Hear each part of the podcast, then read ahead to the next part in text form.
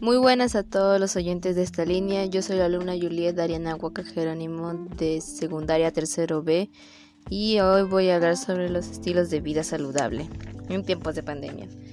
Actualmente no, hemos podido realizar actividades físicas de manera colectiva.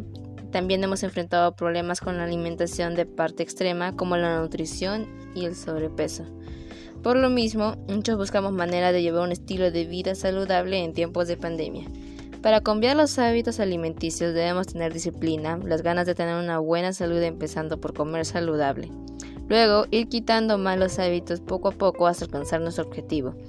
Es sumamente importante mejorar cada día para tener buenos beneficios. Desde que se empiezan las actividades físicas se ven los resultados de tener una vida saludable y este mensaje va dirigido para todas las personas que están dispuestas a tener una buena salud. Y para eso es la alimentación.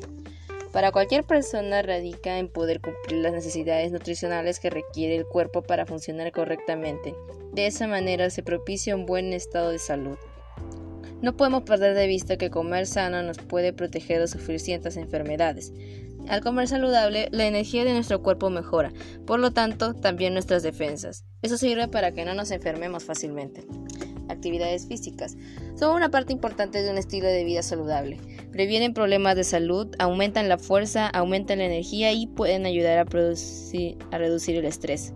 También pueden ayudar a mantener un peso corporal saludable y reducir el apetito. El agua es el componente más abundante en el cuerpo humano y desempeña múltiples funciones, como ser el principal solvente del organismo, transportar nutrientes y gases, regular el volumen celular, participar en la termorregulación, etc.